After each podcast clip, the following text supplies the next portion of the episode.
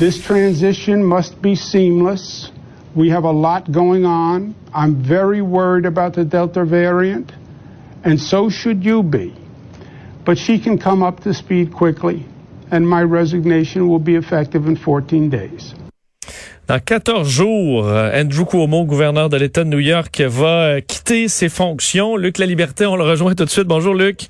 Oui, bonjour Vincent. Euh, nouvelle quand même d'importance. Euh, donc le, finalement, le gouverneur de l'État de New York qui cède à toute cette pression-là à laquelle il résistait depuis très longtemps, depuis des mois maintenant. Ben, écoute, on, on, en avait parlé à quelques reprises récemment, au moins dans les, les, deux dernières semaines, à, deux ou trois reprises. Euh, ce, ce qu'on constatait tous les deux, puisque je te rapportais quasi quotidiennement, c'est à quel point il était isolé.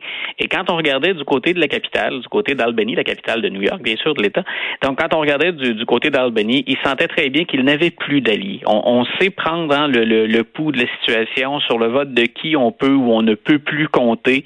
Euh, il se dirigeait, euh, M. Vers une procédure de destitution. Et on sentait très bien que les démocrates n'étaient pas intéressés à le défendre, qu'on était même prêt à le larguer. Donc, euh, je pense que confronté à ça, euh, la Maison Blanche l'avait déjà largué, lui avait demandé de quitter. Euh, à Washington, ça semblait faire l'unanimité chez les meneurs de la formation politique pour qu'un gars comme M. Cuomo abandonne. C'est une bête, c'est un animal politique. Parfois, hein, on, a un instinct de survie très très très fort, puis c'est un peu un peu beaucoup un M. Cuomo, il n'a jamais hésité à recourir à, la force. On, parle à la force politique, à jouer ses cartes puis à défier constamment. Pour qu'il parte, c'est qu'il n'avait plus aucun espoir de survie pour qu'il en arrive à cette décision-là. Donc, un, long processus quand on considère le début des, allégations puis la façon dont on a dévoilé ces informations. Euh, mais il décide donc de quitter. Euh, évidemment, pour euh, bon pour l'État de New York, c'est est-ce que tu penses que c'était attendu que finalement euh, c'était pratiquement inévitable dans son cas? Moi, je pense que ça l'était. Puis écoute, je viens, euh, on vient de, de, de, mettre en ligne un de mes textes sur le journal. Tu vois, non seulement il y avait ces, ces allégations, non seulement le, quand on a parlé tous les deux hier de, de, sa plus proche collaboratrice qui l'a largué, qui a quitté en disant euh, c'est pas normal. Euh, quand tu as quelqu'un d'aussi fidèle, d'aussi loyal qui quitte le navire, ça, ça, ça, veut dire beaucoup de choses. Et ce matin, dans les pages du New Yorker, euh, Ronan Farrow, dont on a déjà entendu beaucoup parler, là, qui, qui, qui a du du, journalisme assez impressionnant et des infos souvent privilégiées. Euh, il rapportait, lui, il ajoutait aux allégations là, à caractère sexuel, il ajoutait à ça la corruption. Euh, moi, j'ai déjà dit, Cuomo à New York, c'est pas pour rien qu'il se qu'il s'est jamais lancé pour une campagne présidentielle. Son placard était très très bien, très très très bien garni de toutes sortes de dossiers qu'on n'avait pas intérêt à divulguer sur la place publique. Et ce que Farrow dévoilait ce matin, c'est énorme. Euh, il dit Andrew Cuomo a déjà appelé euh, à la Maison Blanche pour se plaindre à l'époque en 2014 euh, du gouverneur du procureur du district sud de Manhattan qui est Preet Bharara que les, auditeurs parmi nous les plus férus de politique euh, entendent souvent sur différents réseaux dont CNN et pourquoi se plaignait-il de M. Bharara? Parce que Bharara lui luttait contre la corruption à l'État de New York et beaucoup d'informations dont eux des informations qui émanaient d'une commission mise sur pied par Cuomo lui-même plusieurs allégations ou informations autour de la corruption menaient à Andrew Cuomo directement. Et Cuomo a tenté de demander au président d'intervenir pour freiner un procureur fédéral. Euh, si Obama avait fait ça, c'est ce qu'on a reproché à Trump, entre autres, si Obama avait fait ça, il pouvait très bien être poursuivi en procédure de destitution. C'est dire à quel point ce qu'a fait Cuomo était énorme. Donc, ce matin, on ajoutait aux informations puis aux méthodes surtout qu'utilise euh, Andrew Cuomo, euh, on ajoutait à ça de la possible corruption. Donc, écoute, les, les, bombes n'en finissaient plus de, de, de, tomber autour de, autour de Cuomo. Puis il paie un peu beaucoup pour son style. Euh, c'est probablement, hein, je l'ai dit, qu'il faut être un peu brutal en politique. Si on ne l'est pas ouvertement devant les caméras, on sait très bien que ça joue dur quand les portes sont fermées. Mais en même temps, on se crée beaucoup d'ennemis qui se priveront pas de se partager les restes hein, du gouvernement de, de, de, de Cuomo. Euh, mais il, il paie aussi pour ça. Il y a un jeu politique qui est clair.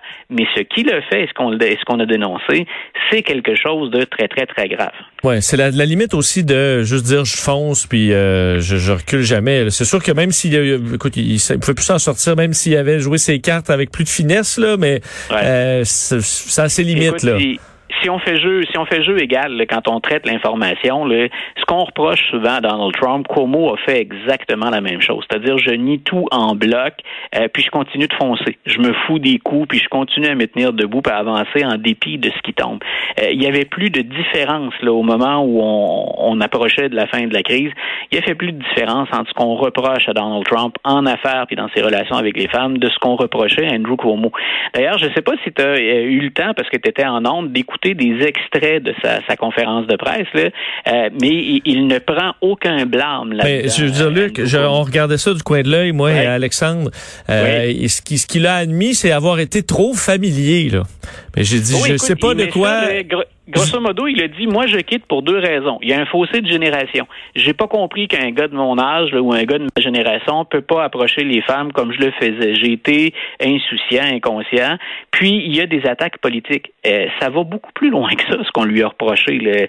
Si, si, on veut une probablement qu'il protège ses arrières aussi parce qu'il peut toujours finir devant les tribunaux. Ça, il y a peut-être une stratégie euh, juridique, mm. judiciaire derrière ça. Euh, mais si on quitte dans le contexte actuel, il ne prend aucune part du blâme. Sinon, ben, je suis plus vieux que les gens qui travaillent avec moi puis qui sont des, des, des femmes. Puis bien sûr, c'est mes adversaires qui veulent ma peau.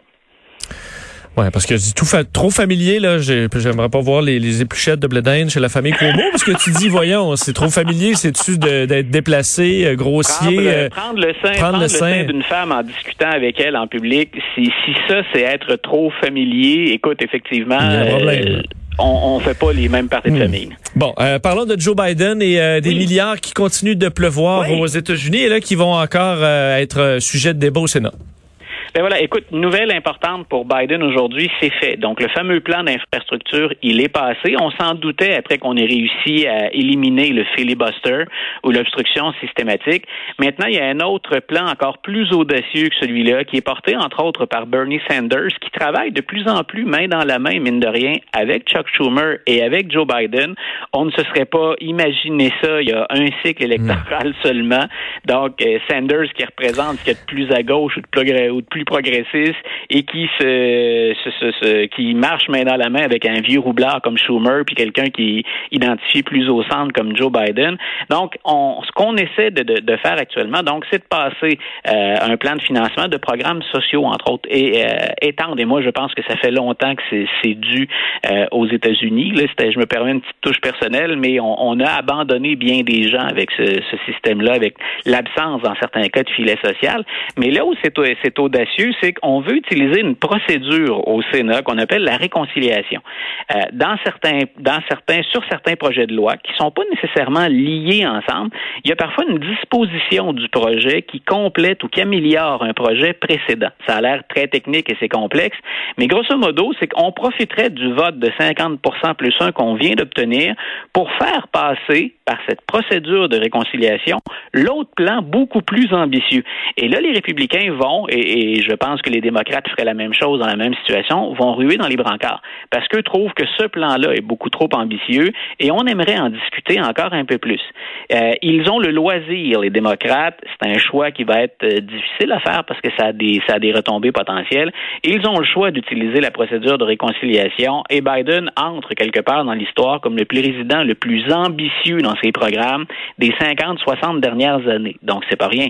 Mais bien sûr, s'il fait ça, ça veut dire qu'il va aller en contre, un, de la parole donnée qu'il allait travailler de manière bipartisane, et ça veut dire qu'on se met, tu me diras, ça change quoi, c'est déjà une guerre ouverte, mais là, il ne peut absolument plus compter sur la, collaboration des républicains à partir de ce moment-là. Donc, euh, tu peux être certain qu'à la Maison-Blanche actuellement, puis dans les corridors au Sénat, ça discute très fort, ça fait rail ferme, et que Biden devrait être prêt à assumer les, les, les retombées du geste qu'on va probablement poser.